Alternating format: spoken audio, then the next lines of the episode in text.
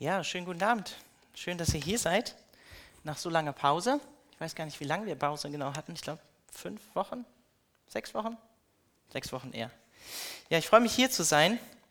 Ähm, ich war auch gespannt, worüber ich heute predigen werde. Ihr habt den Predigtext jetzt gerade gehört. Ich hatte eigentlich Pause. Ich habe jetzt auch keine Pause in meiner Beziehung zu Gott gemacht. Aber ich wusste tatsächlich nicht bis heute Morgen, worüber ich predigen soll. Und das ist der Text geworden. Normalerweise gehen wir ja immer durch ein biblisches Buch und machen eine Serie oder eine thematische Serie äh, hier in dieser Gemeinde oder am Mittwochabend. Ähm, und wir werden ab Oktober, ab, Oktober, auch in eine neue Serie starten, aber wir haben jetzt zwei Predigten, ähm, die sozusagen alleine stehen. Und heute geht es um Zweifel, Glaube und Unglaube, beziehungsweise von Zweifel, Unglaube und Glaube. Ist dir schon mal als Christ so die Frage durch den Kopf geschossen, ähm, existiert Gott eigentlich? Hast du dich das schon mal, obwohl du eigentlich gläubig bist und äh, mit Jesus unterwegs bist, diese Frage gestellt? Existiert Gott eigentlich? Folge ich nicht vielleicht doch einer, einer Farce nach? Ist der Mensch vielleicht nicht doch ein Zufallsprodukt von der natürlichen Auslese?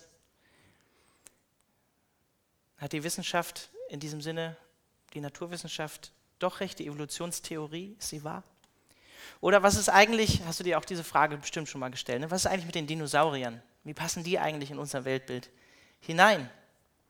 Wie ist das mit der Arche und der Flut und der Ausrottung von der fast gesamten Menschheit? Wie ist das mit der Ausrottung von den Kanaanäern, als die Israeliten ins verheißene Land gezogen sind?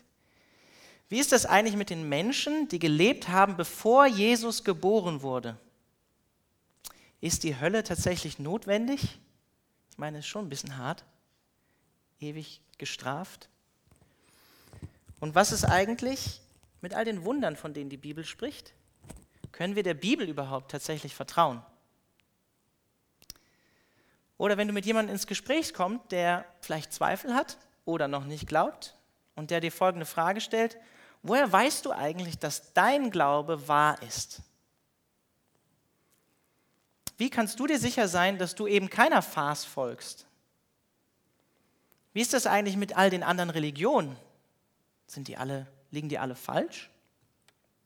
Wie würdest du vielleicht auf solche Fragen, die dir jemand stellt, antworten, wenn du eine Antwort hättest auf diese ja schon wichtigen und existenziellen Fragen?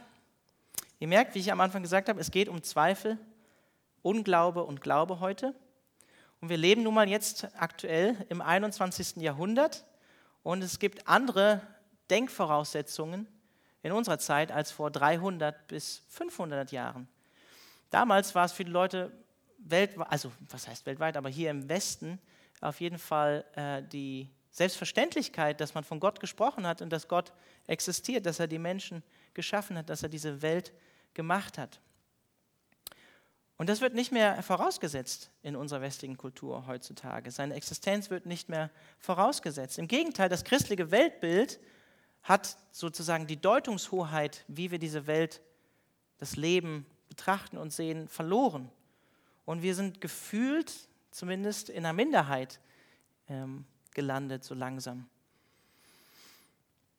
Und das erzeugt natürlich auch einen enormen Druck auf uns, die wir sagen, ja, wir glauben an Gott, wir glauben an Jesus, wir glauben an das, was die Bibel sagt, nämlich dieser Druck, der von außen da ist, in die Richtung von Zweifel, in die Richtung von Unglaube, in die Richtung von Agnostizismus, in die, in die Richtung von Atheismus.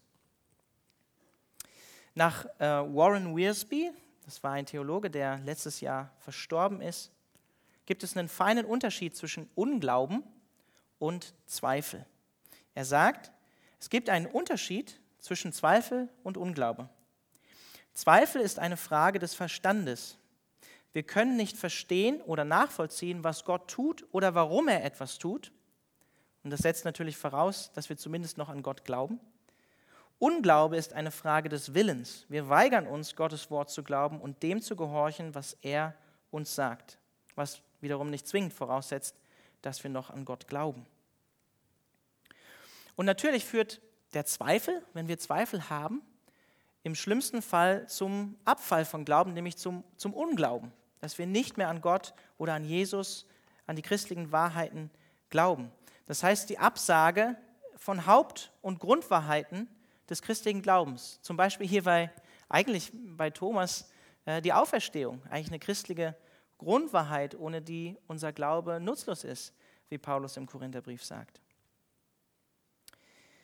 Und dieser Abfall durch Zweifel in den Unglauben geschieht laut Claudia Schreiber vor allem bei jungen Menschen. Bei 96 Prozent, sagt sie, bis zum 35. Lebensjahr. Ich bin jetzt 34.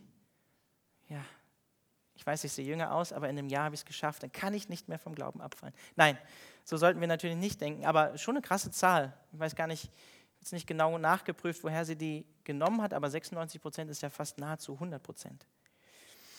Ebenso wichtig ist zu ergänzen, dass unser Verstand ja, und unser menschlicher Wille, den Wiersbe hier in diesem Zitat erwähnt, nach dem christlichen Verständnis, wenn wir die Bibel lesen und, und ähm, ja, den Menschen verstehen wollen, auch der Macht der Sünde, des Zerfalls unterworfen ist und nicht mehr vollkommen verlässlich ist, unser Verstand und auch unser Wille.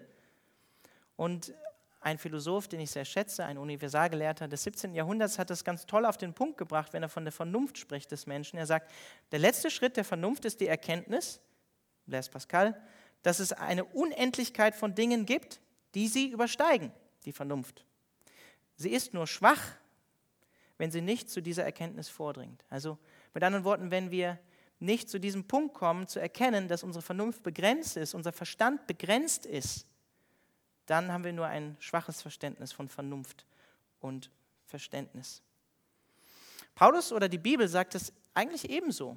Er sagt im 1. Korintherbrief in Kapitel 13 ab Vers 9, dass all unser Erkennen Stückwerk ist, dass es äh, hier auf dieser Erde immer wieder begrenzt sein wird, bis wir eines Tages völlig erkennen in der Gegenwart Gottes die personifizierte Wahrheit. Heißt es, dass wir als Christen unseren Verstand abschalten sollen? Nein. Es wird uns ja häufig unterstellt als, als Menschen, die sagen, ja, wir glauben an, die, an das, was die Bibel sagt über Jesus, dass er tatsächlich auferstanden ist am dritten Tag.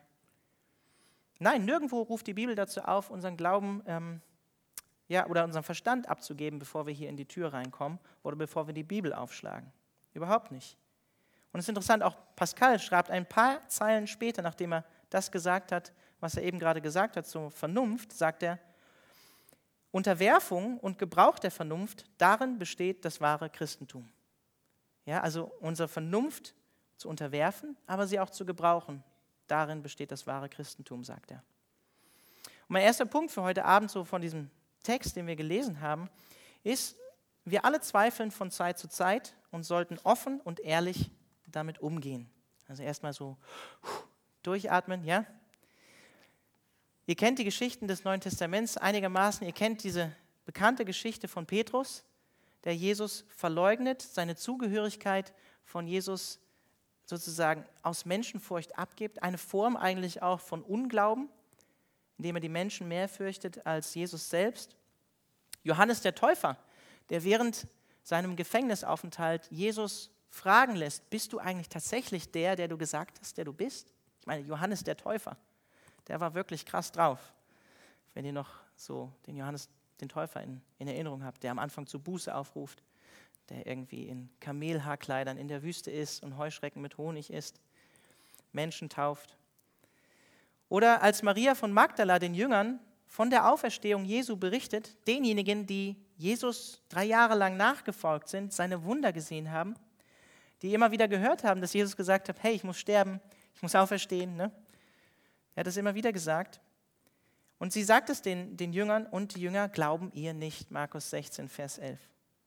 Oder die Emmaus-Jünger, die erstmal auch traurig sind und Jesus begegnet ihnen, sie erkennen ihn nicht sofort. Die dann auch den anderen Jüngern von ihrer Begegnung mit Jesus berichten und auch Unglauben ernten. Markus 16, Vers 13. Und man könnte diese Liste von Zweifeln oder Unglauben sogar erweitern, auch im Alten Testament. Da gibt es viele Beispiele. Und hier in dieser Stelle spricht die Bibel von Thomas, einer auch von den zwölf Aposteln, der sich in Vers 25 zu seinem Unglauben bekennt, der auf seinem Zweifel daran basiert, dass Jesus tatsächlich wieder von den Toten auferstanden ist. Lese nochmal Vers 25. Die anderen erzählten ihm, nachdem sie diese Begegnung mit Jesus hatten, wir haben den Herrn gesehen. Und Thomas erwiderte, erst muss ich seine von Nägeln durchbohrten Hände sehen, ich muss meine Finger auf die durchbohrten Stellen und meine Hand in seine durchbohrte Seite legen. Vorher glaube ich es nicht. Ich weiß nicht, wie du darüber denkst, aber ich glaube, niemand wird mit einem vollkommenen Glauben geboren, kommt auf diese Welt und glaubt perfekt an Gott. Im Gegenteil, wir, wir müssen diese Welt entdecken lernen, diese Welt kennenlernen. Wir müssen den christlichen Glauben verstehen lernen. Unsere Eltern müssen uns davon erzählen, wenn, wir, wenn unsere Eltern Christen sind oder Christen waren. Und an Thomas, sowie auch an den anderen biblischen Beispielen, die ich vorhin so genannt habe aus dem Neuen Testament, wird exemplarisch deutlich, dass wir alle hin und wieder mit Zweifel oder Unglauben zu kämpfen haben. Und es hört sich vielleicht paradox an, entspricht aber in den meisten Fällen der Realität auch wenn wir an Jesus glauben. Ähm, ich weiß nicht, ob ihr euch noch an die Jahreslosung erinnert von 2020. Der Lukas Ja, der hat nämlich am Anfang des Jahres darüber gepredigt.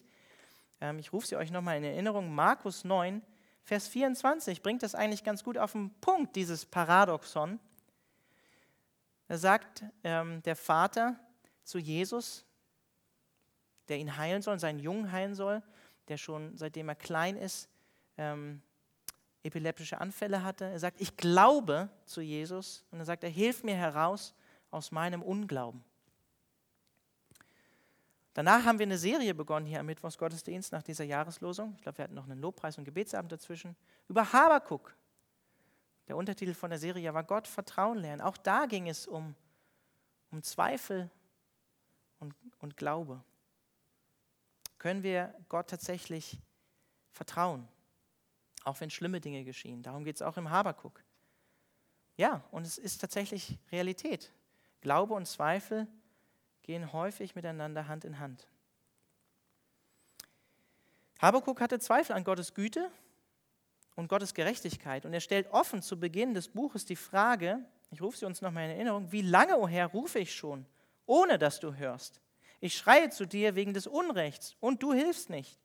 Warum lässt du mich Bosheit sehen und schaust dem Unheil zu? Mit anderen Worten, wo bist du Gott? Warum handelst du nicht? Bist du überhaupt da?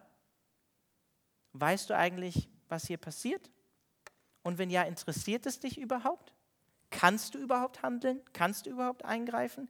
Bist du überhaupt imstande, etwas zu tun oder bist du eigentlich unfähig zu handeln? Markus Karstetter, ein ehemaliger Kommilitone von mir, hat ein Paper geschrieben über junge Menschen, die den Glauben verlassen. Und er schreibt in diesem Paper, selbstständiger Glaube kann nur an Orten entstehen und gedeihen, in denen Fragen und Zweifel geschätzt und positiv gewürdigt werden. Mit anderen Worten, wo das zugelassen wird, wo Zweifel nicht unter den Tisch gekehrt werden, sondern wir uns den Zweifeln stellen müssen, wo wir sie auch nicht persönlich, innerlich inwendig vor uns selbst verdrängen und auch nicht vor der christlichen Gemeinschaft verdrängen, in die Gott uns gestellt hat. Denn eines ist nach biblischem Verständnis sicher, wir befinden uns nach dem christlichen Weltbild in einer geistlichen Auseinandersetzung. Das dürfen wir nicht vergessen. Es gibt das Böse und den Bösen und seine Helfershelfer und der oder diejenigen möchten unseren Glauben zerstören. Das dürfen wir bei allem Argumentieren über ja, kognitive Gründe und die es über den Glauben und für den Glauben und für Jesus, für die Auferstehung etc. gibt, nicht vergessen. Es gibt jemanden, der möchte, dass wir unseren Glauben verlieren, der unseren Glauben und unseren Vertrauen in Gott zerstören möchte.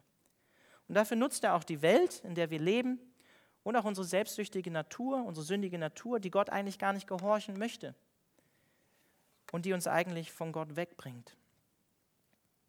Und gerade im Zweifel sind geistliche Disziplinen, das hört sich so, so fromm an, ne? geistige Disziplinen, aber da sind die fundamental.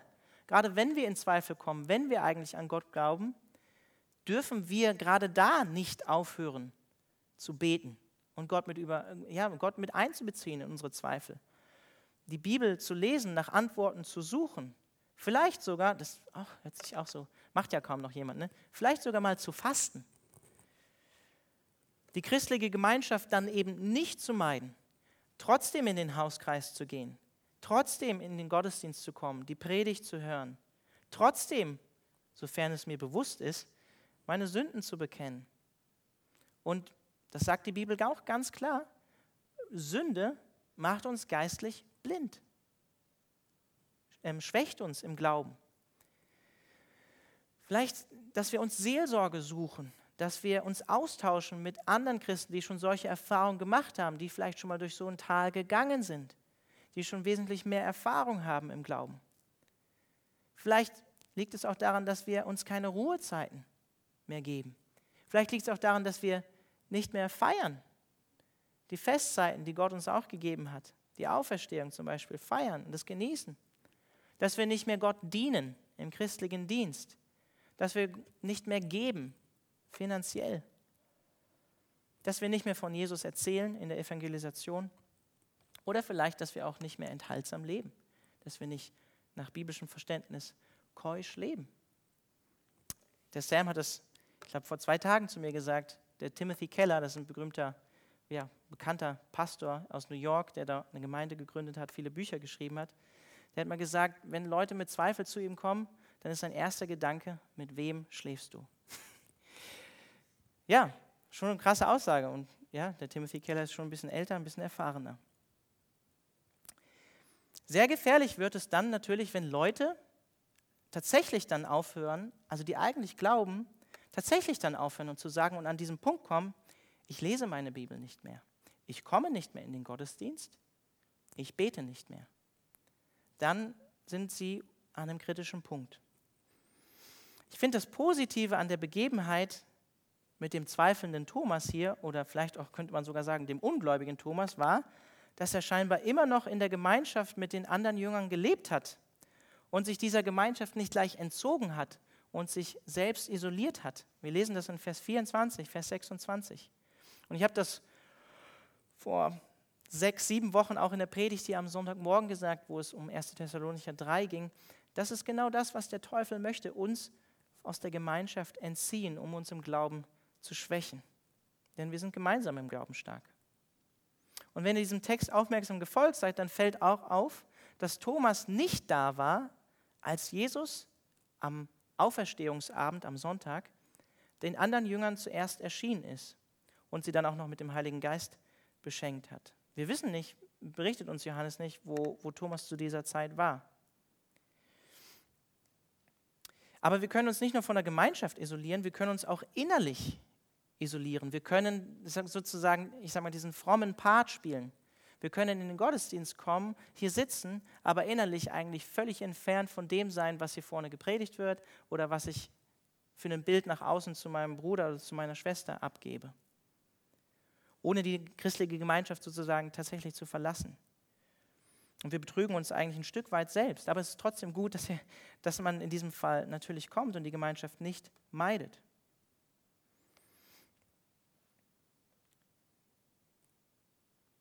Aber wenn wir mit Zweifeln oder Unglauben nur alleine umgehen und diese einem Bruder oder Schwester nicht sagen oder Gott nicht kundtun, dann werden wir Probleme haben. Und wir alle, glaube ich, kämpfen mit Zweifeln von Zeit zu Zeit, aber wir müssen diese Zweifel offen vor unseren Geschwistern und vor Gott aussprechen. Und genau das, das tut der Thomas hier auch. Er sagt es vor den, vor den anderen Jüngern in Vers 25.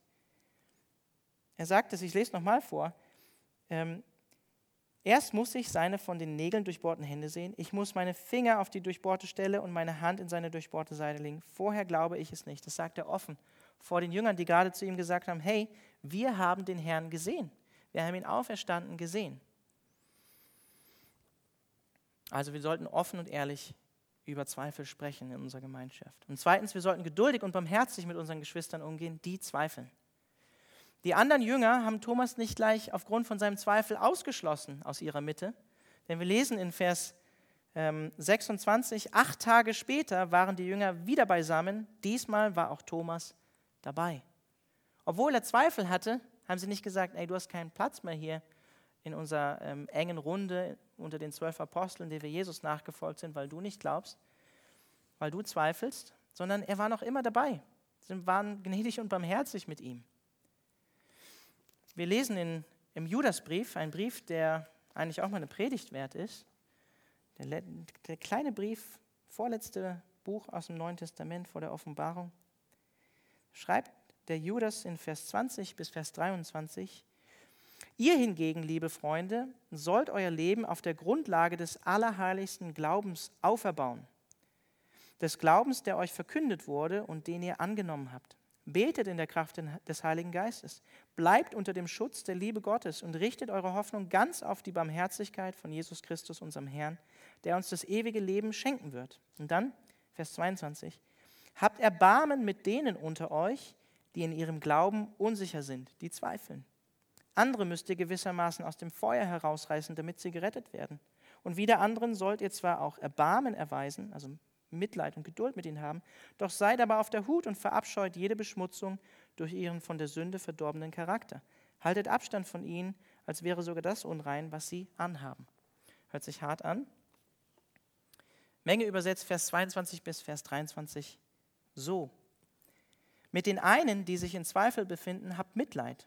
Reißt sie aus dem Feuer heraus und rettet sie so. Mit den anderen dagegen habt Mitleid in Ehrfurcht oder Furcht, indem ihr sogar das Kleid an ihnen verabscheut, das vom Fleisch her beschmutzt ist. Also, Judas sagt uns hier, wir sollen barmherzig mit Geschwistern umgehen und sie wiedergewinnen, indem wir ihnen zuhören, indem wir Mitleid mit ihnen haben, indem wir barmherzig mit ihnen sind und sie nicht gleich verurteilen. Und gleichzeitig sollen wir aufpassen, sagt Judas, dass wir selbst nicht in Unglauben fallen. So wie Paulus sagt, wer zu stehen meint, der sehe zu, dass er nicht falle oder abfalle in diesem Fall vom Glauben. Und Judas bezieht sich hier natürlich auch auf den Lebensstil, der damit verbunden ist, wenn jemand eben dem Glauben abgesagt hat, der vielleicht in Ehebruch lebt oder ähm, ja, seine, seine Sünden eben nicht bekennt oder offen lebt. Das heißt, wir müssen erst einmal zulassen. Wir müssen uns das erstmal eingestehen, dass vielleicht jemand, mit dem wir eine gute Beziehung hatten, in diesen Zweifel kommt. Wir, wir müssen das einfach erstmal vielleicht zulassen. Wir können niemanden zum Glauben zwingen. Das sehen wir auch an dem Gleichnis, was Jesus uns gibt von dem verlorenen Sohn. Der Vater hat seinen Sohn sicherlich geliebt, aber er hat ihn auch ziehen lassen. Er hat ihn gehen lassen. Sicherlich nicht freudigen Herzens, sondern weinend. Aber wir müssen das auch manchmal zulassen. Wir können niemanden zwingen, zu bleiben oder im Glauben zu bleiben. Das ist eine persönliche Entscheidung auch. Wir müssen uns Zeit nehmen. Wir müssen uns Zeit nehmen, Zeit mit Menschen verbringen. Wir müssen ihnen ernsthaft zuhören, wenn Leute an diesem Punkt sind. Ernsthaftes Interesse zeigen an dem, was die Menschen beschäftigt. Wir müssen Beziehungen leben wollen. Das gehört natürlich auch mit zu Zeit nehmen und Zuhören dazu. Das heißt, auch wenn jemand nicht mehr in den Gottesdienst kommt, auch wenn jemand nicht mehr in den Hauskreis kommt, diese Person nicht einfach zu vergessen, so, ihr kennt diesen Spruch ne, aus den Augen, aus dem Sinn, sondern dran zu bleiben. Also, ich sag mal, in einem positiven Sinne, hey, zu fragen, hey, du kommst nicht mehr, wie geht's dir? Nicht um Druck zu machen, sondern auf eine natürliche zuvorkommende, barmherzige Art und Weise. Wir sollten für die Person beten. Auch so zeigen wir Geduld und Barmherzigkeit mit einer Person. Und wir sollten, das habe ich auch gesagt, wenn ich am Anfang gesagt habe, wir sollten, jeder, wir alle zweifeln, wir sollten offen damit umgehen. Wir sollten intellektuelle Konflikte, die es vielleicht gibt mit dem Glauben oder auch theologische Konflikte, angehen. Sich uns diesen Zweifeln stellen bin dazu fest, fest davon überzeugt, dass unser Glaube der Realität standhält und standhalten muss, weil wir der Wahrheit nachfolgen. Der Sam sagt es immer so schön, ich weiß gar nicht genau, woher der Spruch kommt, ob das von einem Kirchenvater kommt oder so, aber er sagt immer, alle Wahrheit ist Gottes Wahrheit. Und es ist auch so, wir brauchen keine Angst haben, uns mit der Welt auseinanderzusetzen als Christen. Deswegen sagt Blaise Pascal, es ist ein Unglück zu zweifeln. Tatsache, es ist ein Unglück zu zweifeln. Aber es ist eine unerlässliche Pflicht, im Zweifel zu suchen. So fängt er mit seinen Gedanken an. Ich kann jeden nur ermutigen, der zweifelt, den Anfang der Pensée seiner Gedanken zu lesen. Und dabei gilt, Glaube ist nach Hebräer 11, Vers 1 immer noch ein Überzeugtsein von der Wirklichkeit unsichtbarer Dinge. Glaube ist noch immer Glaube. Ein Zeugnis, was uns der Heilige Geist in unser Herz legt.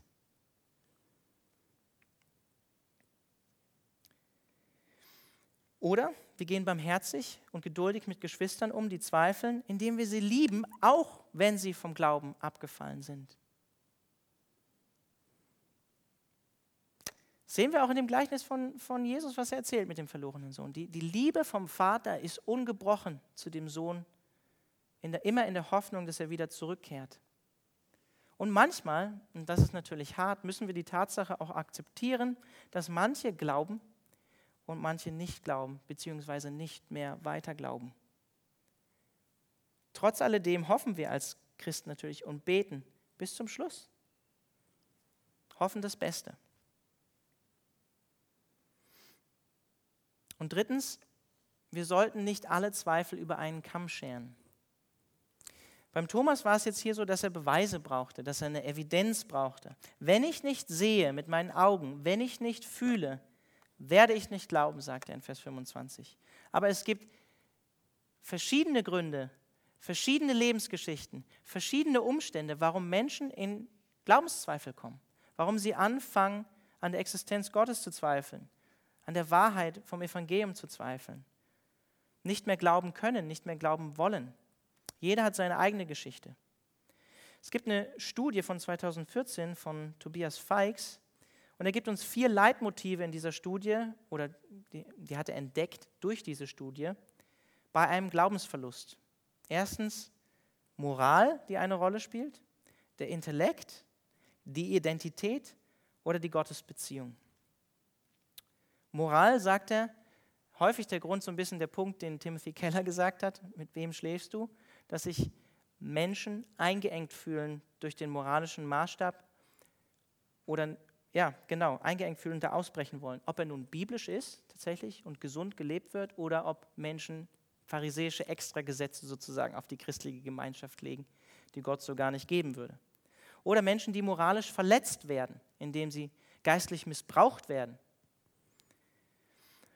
Oder aus intellektuellen Gründen, nämlich einer inhaltlichen Auseinandersetzung mit dem Glauben und einer nicht zufriedenstellenden Antwort eben mit diesem christlichen Weltbild.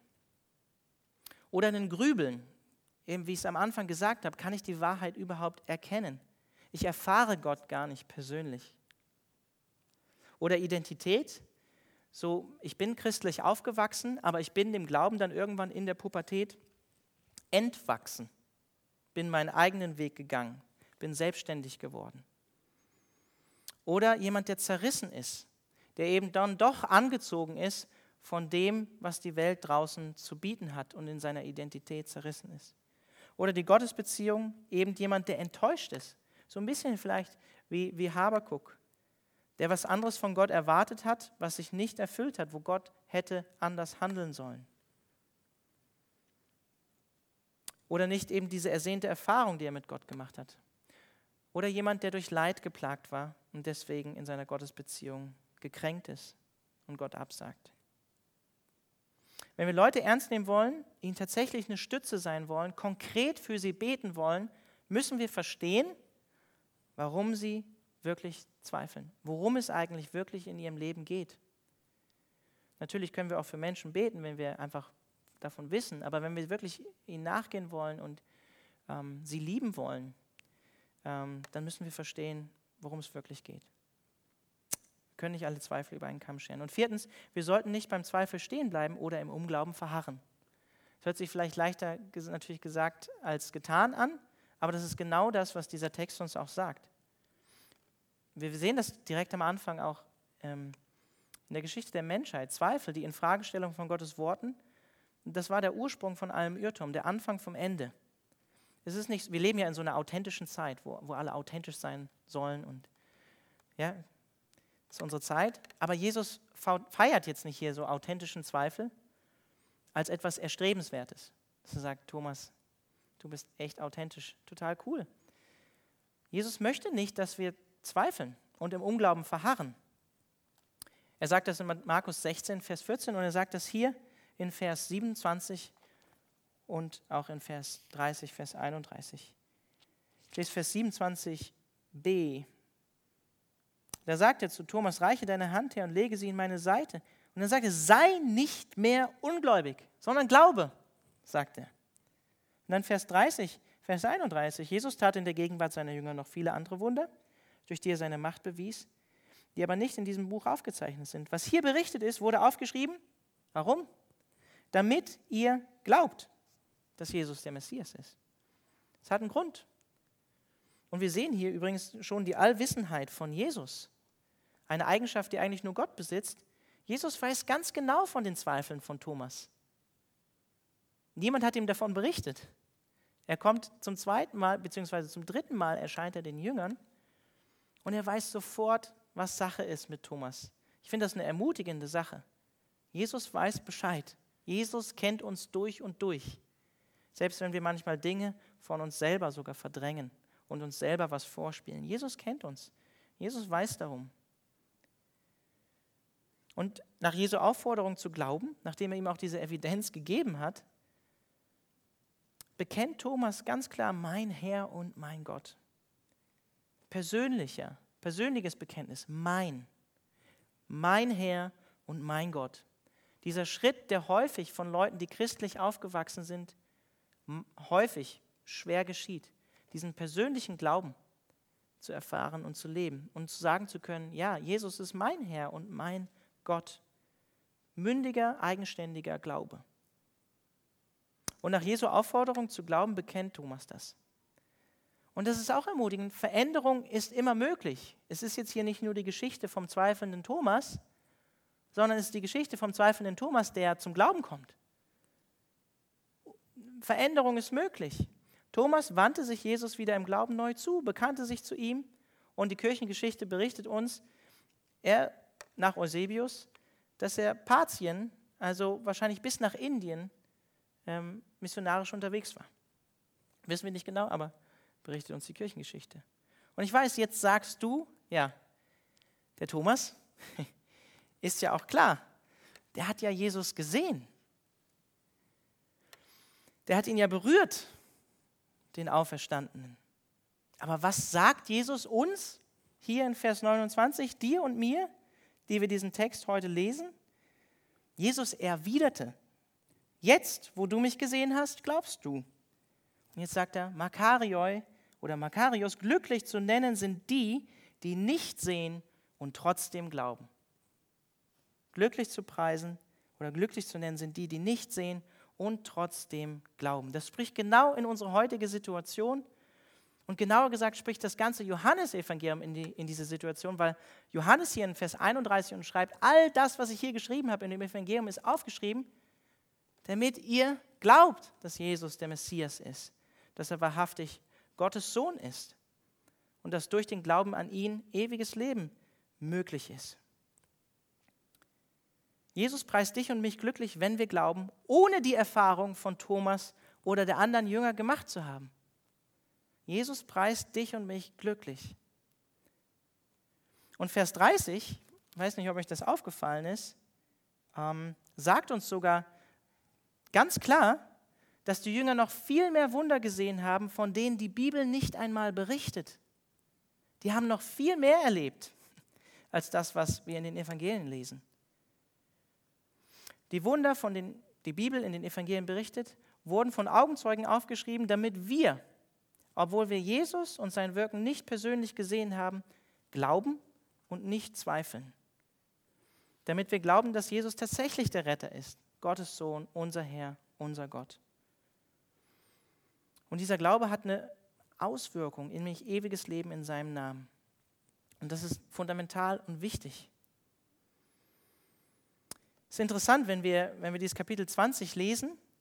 Johannes selber, der das Evangelium schreibt, ähm, rennt mit Petrus zu dem Grab und dann lesen wir in Vers 8, und er schreibt von sich selbst hier, jetzt ging auch der Jünger, der zuerst angekommen war, ins Grab hinein und sah alles, dass Jesus nicht mehr da war. Er hat Jesus nicht, noch nicht persönlich gesehen und er glaubte.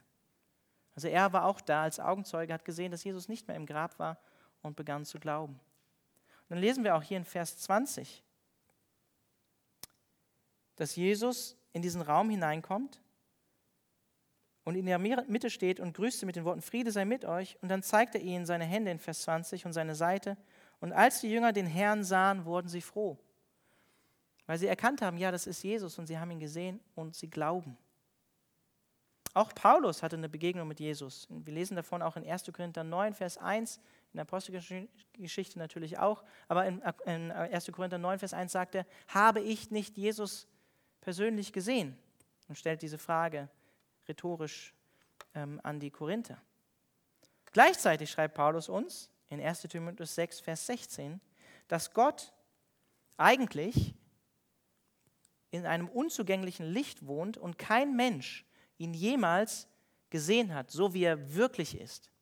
Johannes schreibt uns das auch, also der, der das Evangelium hier geschrieben hat, in 1. Johannes 4, Vers 20. Und damit möchte ich enden. Petrus greift genau das auf, was Jesus hier sagt.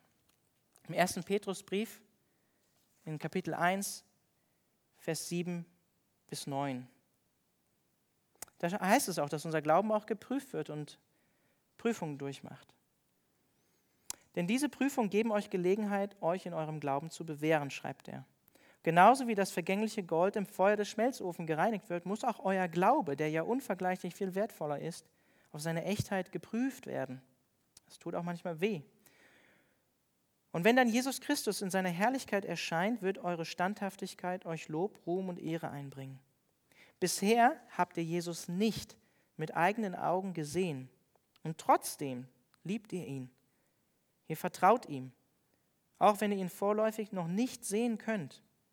Daher erfüllt euch schon jetzt eine überwältigende, jubelnde Freude, eine Freude, die die künftige Herrlichkeit widerspiegelt, denn ihr wisst, dass ihr das Ziel eures Glaubens erreichen werdet, eure endgültige Rettung. Lass uns zum Ende beten.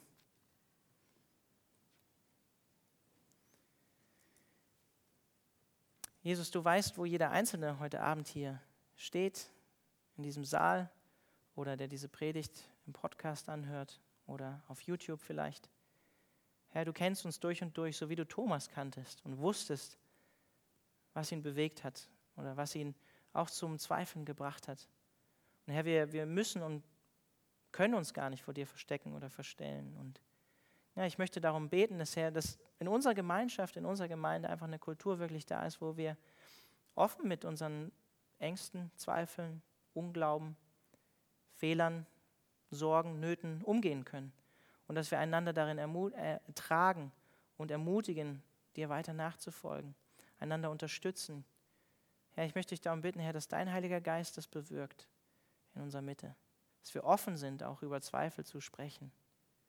Und Herr, ich danke dir dafür, dass das Beispiel von Thomas hier aus dem Johannesevangelium uns ganz klar zeigt, es muss nicht so sein. Du bist real und du bist da und du greifst auch heute noch ein, auch wenn wir dich nicht mit unseren Augen sehen können. Und wir glücklich zu preisen sind, wie Jesus sagt, wie Petrus sagt, dass wir glauben, obwohl wir dich nicht gesehen haben. Oder wie der Hebräerbriefschreiber sagt, dass der Glaube letztlich ein Überzeugtsein ist von Dingen, von einer Wirklichkeit, die wir mit unseren Augen nicht wahrnehmen können.